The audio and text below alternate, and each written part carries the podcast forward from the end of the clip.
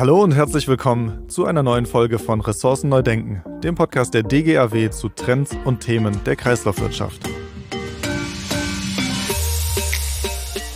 Mein Name ist Marvin Müller und in der heutigen Folge schauen wir uns tatsächlich mal ein Trendthema an, nämlich KI.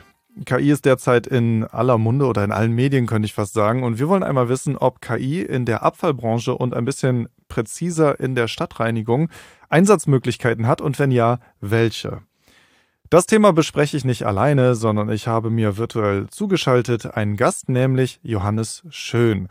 Den stelle ich auch mal ganz kurz vor. Er hat ähm, Master Business Management studiert und ist, ähm, hatte davor noch Logistik gemacht und ist danach relativ schnell zu Remondes gekommen und über verschiedene Stationen nun Geschäftsführer von Remondes Digital, also perfekt prädestiniert dafür, uns zum Thema KI ein bisschen zu informieren. Nicht wahr, Johannes? So ist es. Hi Marvin, ich grüße dich. Hi. Gut, ich hoffe, dir geht's gut und äh, wir starten einfach mal direkt ins Thema, würde ich sagen, oder? Gerne, lass uns starten. Ja, ich habe es ja eben schon gesagt, also KI und ich denke mal, das hat auch jeder mittlerweile mitbekommen, ist wirklich überall. Egal, ob es jetzt ChatGPT ist oder äh, Bildgeneratoren oder was auch immer, es tut sich gerade wahnsinnig viel und ja fast täglich werden wir äh, mit News zu neuen Entwicklungen in der KI ja fast schon überschüttet. Mhm.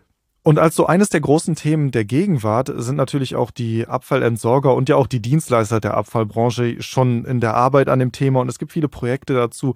Und da würde mich einfach mal interessieren, wie sieht es da bei euch aus? Welche Rolle spielt KI und was kann KI denn heute eigentlich schon?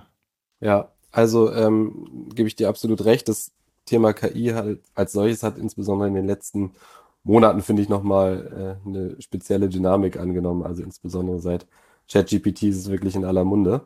Ähm, bei uns, also im beruflichen Kontext bei mir, spielt das Thema KI eine übergeordnete große Rolle, weil ähm, wir die Stadtsauberkeit KI-basiert messbar machen. Und ähm, ja, KI ist eigentlich ja eher so eine Art Sammelbegriff für verschiedene ähm, Bereiche von KI. Wir bewegen uns hier im Speziellen dann im Bereich Machine Learning, also die Bild- bildbasierte Analyse, ähm, um aus Bildern Informationen zu extrahieren. Das ist so mhm. das Feld, in dem wir uns bewegen. Okay.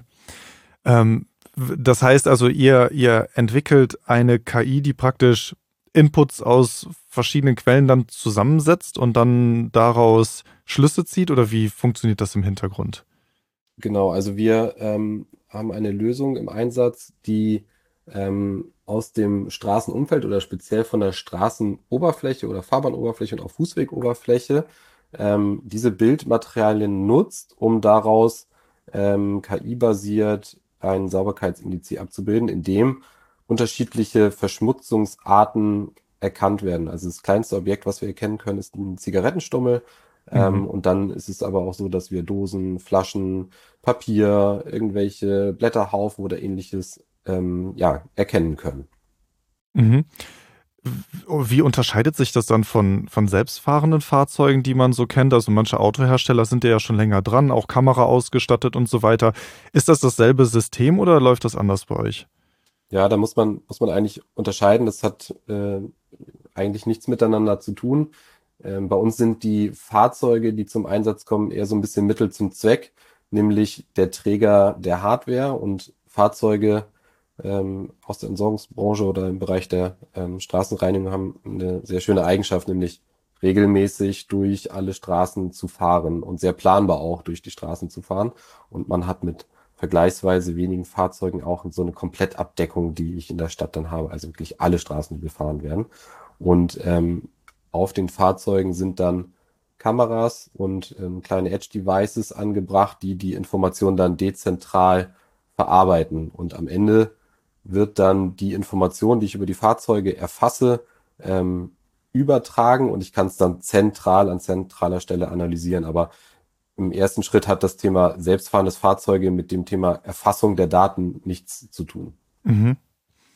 Jetzt stellt sich mir an der äh, Stelle so ein bisschen die Frage, bei dem, was du gerade so erzählst und skizzierst, das erinnert mich ein bisschen daran, wie vor, oh, ist das jetzt schon länger her, 10, 15 Jahre wahrscheinlich, als die ersten Fahrzeuge eines äh, großen ja, Online-Dienstes die Straßen abgefahren haben, um alles zu kartografieren. Und damals mhm.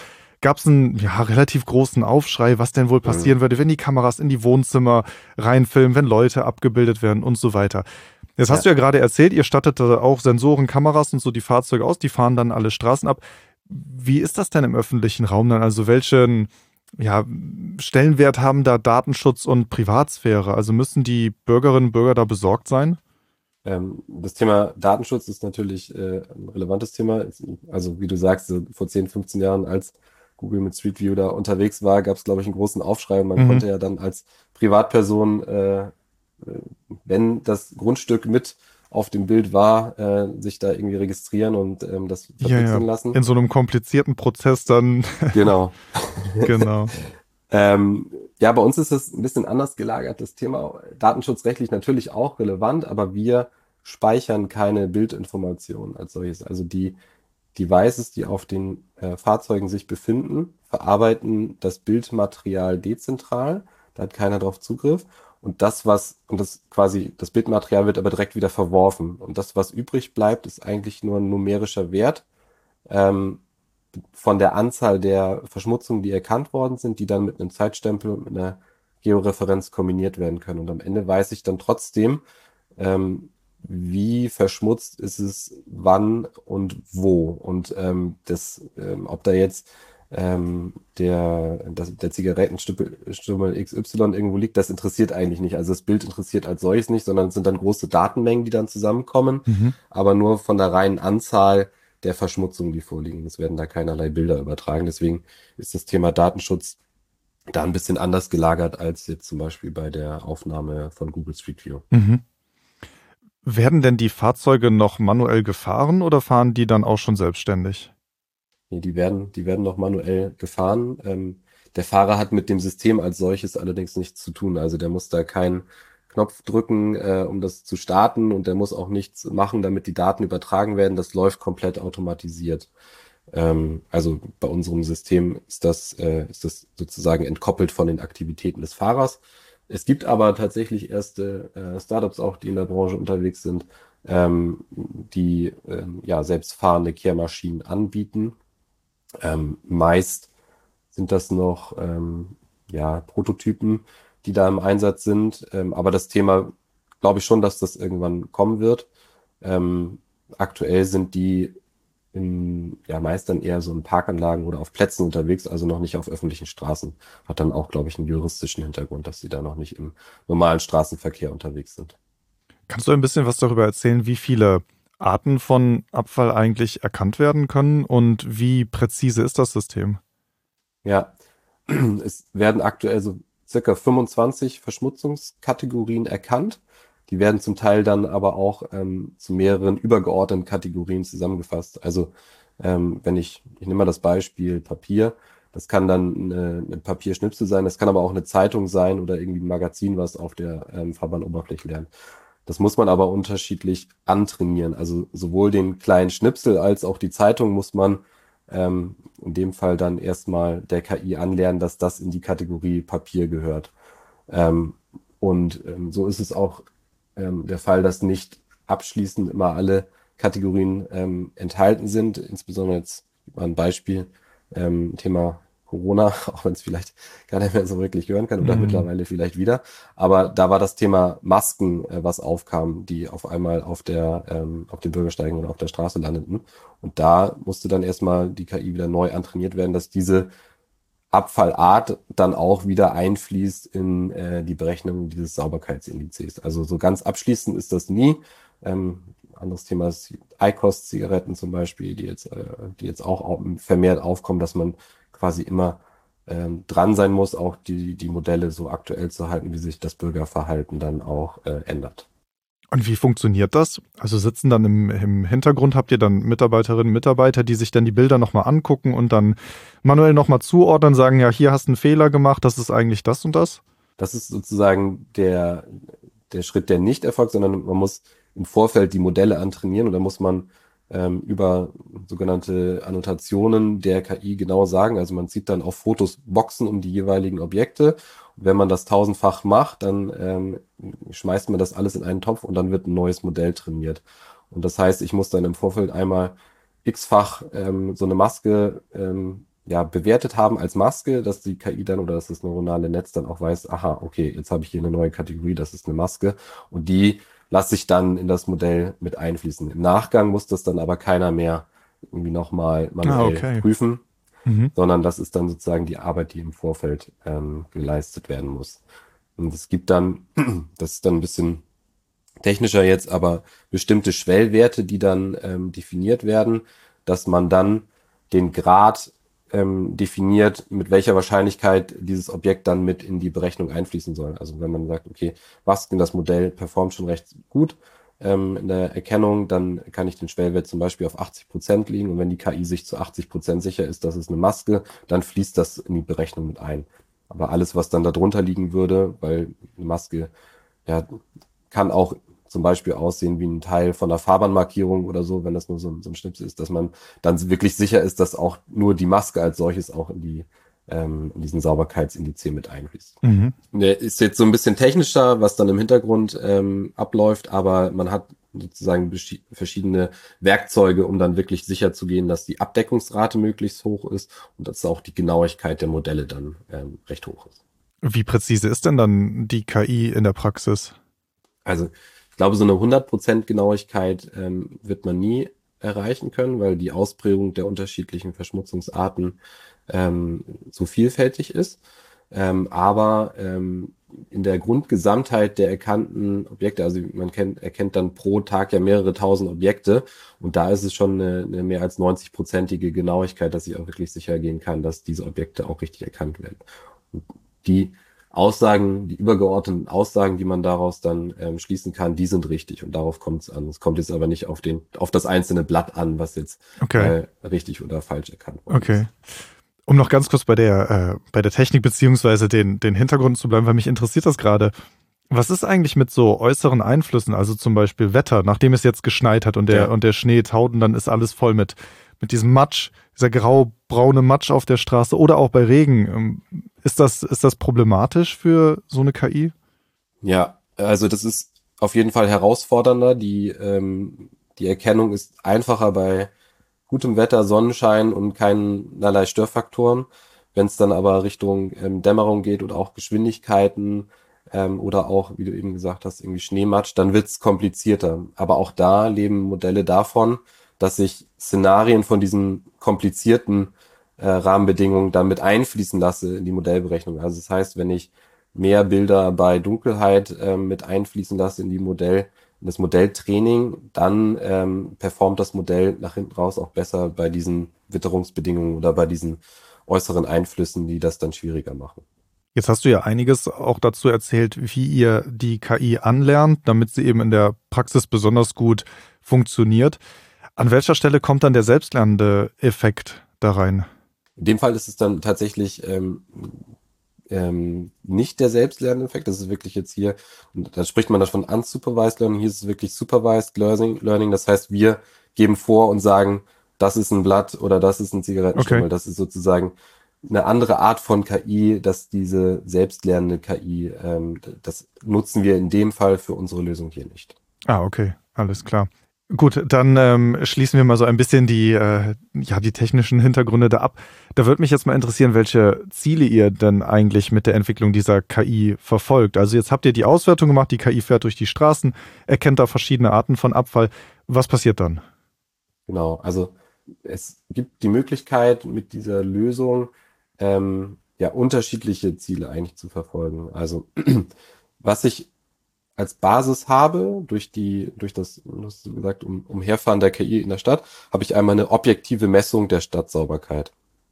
Und ich kann daraus dann unterschiedliche Maßnahmen ableiten. Das kann im, im kleinsten Fall kann zum Beispiel ein Umplatzieren von bestimmten Mülleimern sein, also mobile Mülleimer, die ich zusätzlich noch mit aufstelle. Es kann aber auch sein, dass ich ähm, mich als Stadt- oder Entsorgungsbetrieb Straßenreinigung mal hinterfrage, ob die Satzung, die wir seit x Jahren ähm, so ja, so abfahren quasi, äh, ob das immer noch der richtige Intervall ist, weil sich zum Beispiel auch da ähm, ja, Bürgerverhalten verändert hat äh, oder ähnliches, dass man die, die Satzung hinterfragt. Ähm, oder es geht bis hin zu einer bedarfsgerecht, bedarfsgerechten Reinigung, dass ich wirklich die Daten des Vortages nutze, um am Folgetag die Kehrmaschinen dann so einzusetzen, dass sie dorthin waren, äh, fahren, wo der größte Verschmutzungsgrad dann vorliegt. Und so habe ich dann immer die Möglichkeit, die Daten, die erfassten Daten so zu nutzen, dass ich meine Ziele, zum Beispiel gesteigerte Stadtsauberkeit oder einen optimierten Ressourceneinsatz umsetzen kann. Und das kann man dann tagesaktuell, sage ich mal, machen oder, oder wochenaktuell? Also wenn die festgestellt haben, hier ist ein, ein Stadtteil gerade, ja, da gibt es sehr viel Abfallaufkommen, da muss viel gereinigt werden und dann stellen die sich automatisch darauf ein, dass das dann schnell angepasst werden kann? Genau, also die, ähm, die Daten werden als solches ähm, tagesaktuell übertragen. Ähm, grundsätzlich ist es aber so, bevor ich eine Satzung zum Beispiel anpasse, brauche ich natürlich eine gewisse, äh, gewisse Substanz und häufigere Durchfahrten als jetzt nur einmal äh, von dem Vortag, sondern da muss ich wirklich über einen ähm, längeren Zeitraum analysiert haben, okay, wie hoch ist denn immer der Verschmutzungsgrad, wenn ich mit meiner Kehrmaschine eigentlich da durchfahre? Und wenn ich sehe, okay, ähm, am Dienstag ist es immer sehr schmutzig, aber am Donnerstag, wenn ich ein zweites Mal durch die gleiche Straße fahre, ist es regelmäßig eigentlich sauber, ähm, könnte ich ja äh, überlegen, ob ich dann zum Beispiel einmal am Mittwoch durchfahre ähm, das würde dann vielleicht reichen. Also da müssen dann größere Datenmengen ausreichen äh, oder vorliegen, um dann äh, ausreichend fundiert zu handeln. Und ähm, wenn ich bedarfsgerecht wirklich auf Tagesbasis reinige, so machen das dann die Kollegen aus Basel zum Beispiel in der Schweiz, wo das System ähm, bereits seit mehreren Jahren zum Einsatz kommt. Da nutzen sie wirklich die Daten des Vortages, um dann tagesaktuell ähm, ihre ähm, Kehrmaschinen dorthin zu schicken, wo es wirklich auch schmutzig ist. Ja, eine schöne Überleitung. Jetzt hast du Basel gerade schon, schon angesprochen, hast gesagt, seit mehreren Jahren läuft das da. Das heißt, die haben ja schon viel Erfahrung mit diesem System dann gesammelt. War das für euch so der, auch der erste Testballon? Konntet ihr da viel ausprobieren? Und wie setzt die Stadt das denn aktuell ein? Genau, also die Stadt Basel, wir haben uns das äh, vor Ort äh, angeschaut ähm, vor zwei Jahren. Wir sind hier in Deutschland als Remonis Digital relativ frisch noch mit dem Thema unterwegs. Äh, seit äh, 2022 ähm, ähm, haben wir die Lösung hier in Deutschland im Einsatz.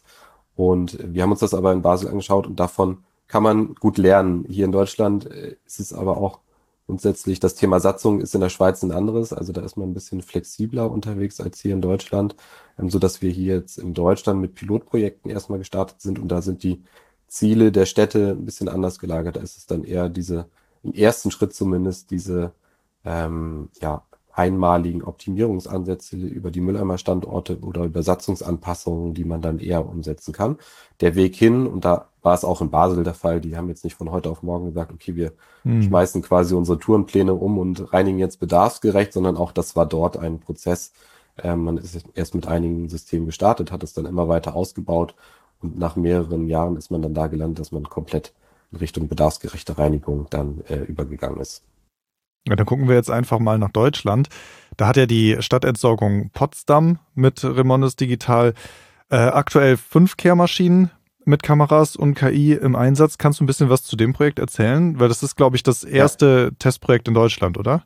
Genau, da sind wir ähm, Mitte 2022 dann mit einem Pilotprojekt gestartet, also auch einer Kehrmaschine, die wir ausgestattet haben und insbesondere im Innenstadtbereich geschaut haben, wie stellt sich das Thema Sauberkeit dort dar. Da ist grundsätzlich Potsdam als touristische Stadt, das ist da schon sehr sauber in der Innenstadt. Ähm, ähm, nichtsdestotrotz war es das Ziel, auch nochmal da zu gucken, okay, ähm, kann ich da noch weiter optimieren?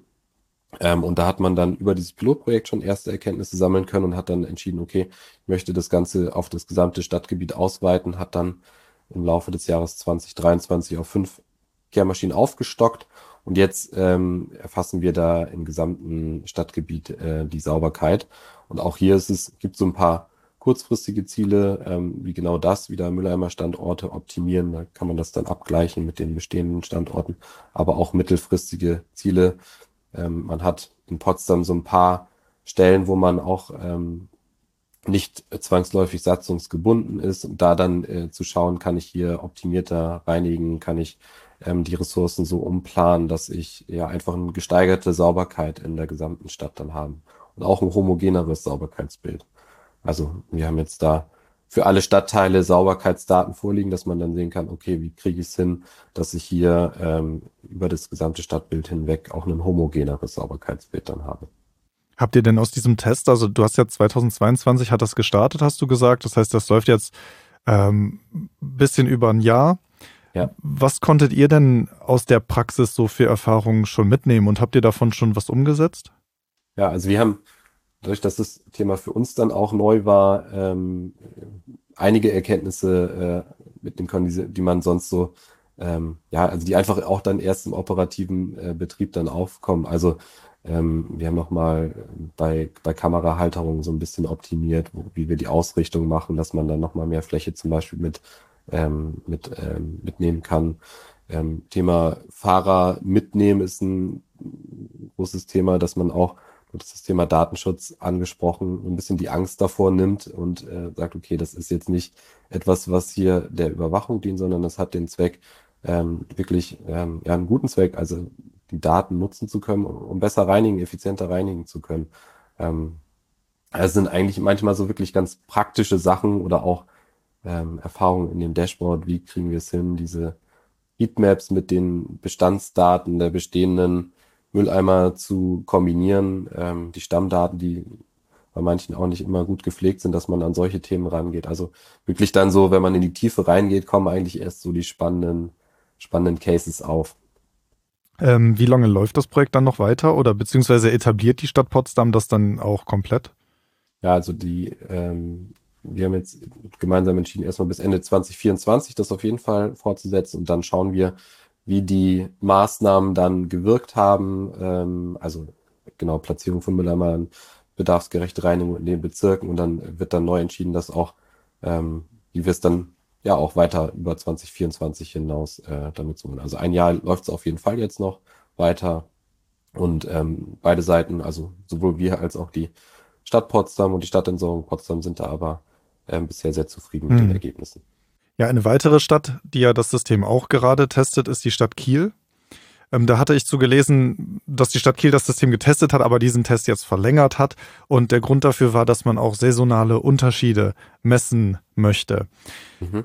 Sind das so Testergebnisse? Weil ich könnte mir vorstellen, dass du auch ähm, aus Potsdam schon saisonale Ergebnisse wahrscheinlich ähm, messen konntest, aber sind das so Ergebnisse, die man auch auf andere Städte übertragen kann? Oder ist das etwas, was für jede Stadt dann individuell gemessen und angefertigt werden muss? Ja, also grundsätzlich gibt es natürlich Tendenzen, die in vielen Städten sehr ähnlich sind. Also ähm, wenn ich jetzt an witterungsbedingte Einflüsse denke, ähm, aber auch das Bürgerverhalten ist von Stadt zu Stadt ein bisschen unterschiedlich. Also in Kiel habe ich zum Beispiel das Thema mit dem Kreuzfahrttourismus. Ähm, da sind zu bestimmten Zeiten in der Stadt deutlich mehr Personen als zu anderen Zeiten. Oder ich habe das Thema Kieler Woche, was wir in die Betrachtung mit einfließen haben lassen, wo äh, mehrere Millionen Besucher in die Stadt kommen. Und da ist es natürlich auch von der Stadtsauberkeit eine ganz andere Herausforderung. Ja, stimmt, das sind ja. so pro Stadt ähm, so individuelle Einflüsse, die, ähm, die dann nochmal unterschiedlich sind und die man dann eigentlich auch nur mit so einer flächendeckenden Messung der, der Sauberkeit dann abbilden kann und sehen kann. Hm. Da stelle ich mir vor, es wäre ja bestimmt mal spannend, das Oktoberfest da zu messen. Ja, genau. Die, äh, in München sind wir bisher noch nicht unterwegs, aber ja, genau, sowas ist natürlich, äh, äh, hat dann, oder Messen in Städten oder grundsätzlich bestimmte Veranstaltungen ähm, oder touristische, saisonale Ereignisse, die dann immer noch einen anderen Effekt auf die Stadtsauberkeit dann auch haben. Hm. Okay, dann würde mich jetzt mal an der Stelle interessieren, ähm, ich weiß nicht, ob du die Frage so pauschal beantworten kannst, aber wie teuer ist so ein System eigentlich für die Stadt? Beziehungsweise die Städte haben ja auch die Erwartung, dass sich das ein bisschen für sie lohnt, sei es jetzt mit Zeitersparnis ja. oder Kostenersparnis oder so. Also wie überzeugst du Städte, so ein System zu etablieren? Weil viele Kommunen haben wenig Geld und ich kann mir vorstellen, dass das schon ein bisschen Überzeugungsarbeit auch ist, ne? Ja, ähm, das ist der Fall. Ähm, grundsätzlich kann man sagen, dass, dass so eine Stadt ungefähr 50 äh, Euro pro Einwohner pro Jahr äh, für die Sauberkeit investiert oder äh, dafür ausgibt. Mhm. Ähm, und wir haben es jetzt zum Beispiel in der Stadt Basel geschafft, ähm, rund zehn Prozent der Kehrmaschinenstunden einzusparen bzw. zu optimieren, ähm, so dass man dann sagen kann, okay, fünf Euro pro Einwohner, ganz vereinfacht gesagt, pro Jahr konnte ich dadurch einsparen. Das ist schon eine Menge. Und, ähm, das ist schon eine Menge, genau. Und ähm, das ist dann in der, in der Ausbaustufe, wie es die Stadt Basel dann nutzt. Aber ich habe da ja auch ähm, andere Effekte von. Also ich habe dann ein, ein, Reporting, äh, ich habe überhaupt das erste Mal einen Überblick über die Stadtsauberkeit, um wirklich fundiert auch Aussagen treffen zu können und Maßnahmen ableiten zu können. Das sind so die, die nicht monetären Mehrwerte im ersten Schritt. Aber wenn ich dann wirklich rangehe ans Optimieren und ähm, ähm, ja, dann, dann kriege ich das auch hin, da äh, die äh, Ressourcen effizienter einzusetzen. Und das ist dann auch ein, ja, ein Überzeugungsargument. Okay, dann würde ich jetzt, weil wir so langsam am Ende dieser Podcast-Folge angekommen sind, einmal den Bogen zum Anfang nochmal schlagen. Da haben wir ja schon darüber gesprochen, dass es manchmal Fragen Richtung Privatsphäre, Datenschutz und so weiter geben könnte. Ihr habt ja jetzt schon Kehrmaschinen mit eben entsprechenden äh, Sensoren und Kameras im Einsatz. Gibt es da schon Rückmeldungen aus der Bevölkerung? Habt ihr da schon was wahrgenommen, wenn wie Menschen reagieren, wenn die auf einmal so eine Kehrmaschine mit einer Kamera oben drauf sehen? Wir haben das oder publizieren das ja meist dann auch, wenn wir in den Städten sind, äh, in, Zeitungsartikeln und ähnliche, dass, dass man die Bürger auch schon proaktiv mhm. darüber informiert. Ähm, ehrlicherweise ist bisher auf uns jetzt aber noch niemand zugekommen, sagt, was soll das, warum ist denn da jetzt eine Kamera oben drauf? Aber man muss ja auch sagen, dass mittlerweile die ähm, Fahrzeuge per se auch schon mit äh, vielerlei Technik ausgestattet sind, also Rückfahrkameras etc., die dann auch sowieso schon auf den Fahrzeugen sind, so dass es eigentlich gar nicht mehr so ähm, so ein ungewöhnliches Bild ist. Ähm, und die ist jetzt, ja, genau, deswegen haben wir da bisher direkt aus der Bevölkerung ehrlicherweise noch keinerlei direkte Rückmeldung erhalten. Ich habe das bei mir selbst auch schon beobachtet. Ich habe neulich noch vor wenigen Wochen muss es gewesen sein, eins von den Fahrzeugen äh, gesehen, die mit Kameras und, und ich weiß nicht, Lasersystem und ja. Straßen kartografiert haben und so. Ja. Dieser, dieser Neuigkeitseffekt, den das mal hatte, der ist auch komplett weg und ich habe das jetzt auch nicht mehr als ja, bedrohlich wahrgenommen, ja. sondern man ist es halt schon gewöhnt, dass Dinge im öffentlichen Raum vermessen werden. Genau, das hat so ein bisschen ja mehr den Alltag erreicht, beziehungsweise ist es jetzt nicht mehr so ähm, verwunderlich, wenn man mal so ein Fahrzeug sieht und die die Messfahrzeuge, die du eben angesprochen hattest, die haben das ja meist dann auf dem, dem Dach oh, montiert ja. und dann ja, ist noch weiter, deutlich sichtbar. Weitere, ist noch deutlich sichtbar als ja. bei uns. Bei uns ist es eine kleine, kleine runde Kamera, die jetzt am, mm. im äußeren Bereich des Fahrzeuges dann angebracht ist. ist gar nicht so auffällig, ehrlicherweise. Mm. Okay. Gut, dann ähm, zum Ende mal die Frage, wie geht's denn weiter? Also wie sieht bei euch dann die weitere Entwicklung aus? Habt ihr noch andere technische Systeme geplant? Was sind so Entwicklungen, die vielleicht auch für dich fest zum Stadtbild mal gehören werden? Was ist da so in der Pipeline? Ja, wenn ich jetzt nochmal den Blick auf diese Kameratechnik ähm, mhm. wende, dann kann ich mir gut vorstellen, dass ähm, auch die Steuerung der Kehrmaschinen ähm, über diese, also von der Erfassung der Objekte profitieren kann, indem ich dann zum Beispiel ähm, die Saugleistung anpasse, entsprechend der Verschmutzung, die vor dem, vor der Kehrmaschine sich zum Beispiel befinden. Das würde auch nochmal einen deutlichen Effekt dann ähm, in Richtung CO2-Einsparung oder Energieverbrauch dann haben. Das ist, glaube ich, auch wäre ein sehr, sehr sinnvoller Einsatz. Ähm, wenn ich jetzt an andere technische Systeme denke, die wir unter anderem auch bei Romanus Digital im Einsatz haben, wir beschäftigen uns zum Beispiel mit der Digitalisierung des Wertstoffhofes, also wie kann ich es möglich machen, auch außerhalb der Öffnungszeiten ähm, den Wertstoffhof zugänglich machen, indem ich über eine App-basierte Steuerung das Tor zum Beispiel öffne. Ähm, das ist ähm, ein Beispiel. Oder wir beschäftigen uns oder haben auch eine Lösung geschaffen, um ähm, Behälter zu digitalisieren. Also ähm, zum Beispiel Depotcontainer, die man dann mit Sensorik ausstattet, Füllstandssensorik, die die Daten liefern, um Touren logistisch äh, optimiert abfahren zu können im Depotcontainerbereich. Ähm, das sieht der Bürger jetzt äh, als solches nicht, dass da im äh, Depotcontainer sich ein Sensor befindet. Ähm, aber das sind so technische Entwicklungen, ähm, die das Leben ja vereinfachen, die ähm, einfach unsere knappen Ressourcen auch effizienter einsetzbar machen. Das ist ja auch ein bisschen das Ziel von vielen technischen Systemen, die dann immer verzahnter werden ne, und immer mehr genau. miteinander sprechen und arbeiten. Kannst du das abschätzen, wie viele Jahre braucht es noch, bis so etwas in der Abfallbranche etabliert ist? Ja, wir beschäftigen uns jetzt mit diesen Themen seit rund fünf Jahren bei Romanis Digital und wir sehen, dass da schon eine Dynamik drin ist und dass es insbesondere in den ähm, letzten Jahren auch nochmal mehr Fahrt aufgenommen hat. Ähm, das, wie du eben auch gesagt hast, ne, das, wenn ich jetzt irgendwie so ein, so ein Kamerafahrzeug in der Stadt sehe, dass es nicht mehr so ein außergewöhnliches Bild mm. ist wir sind da noch nicht äh, flächendeckend äh, unterwegs und es nutzen auch noch nicht alle Städte, aber es wird mehr. Es ist so ein, so ein Markt, der gerade am Entstehen ist. Und ich glaube, wenn wir da nochmal fünf Jahre weiterdenken, dann sieht das schon wieder ganz anders aus als mhm. da, wo wir jetzt heute stehen. Ja, spannend. Die smarte Abfallbranche. Da bin ich mal gespannt, was da in der Zukunft so auf uns zukommt. Ja, cool. Hat, ähm, hat mir viel Spaß gemacht. Interessantes Thema.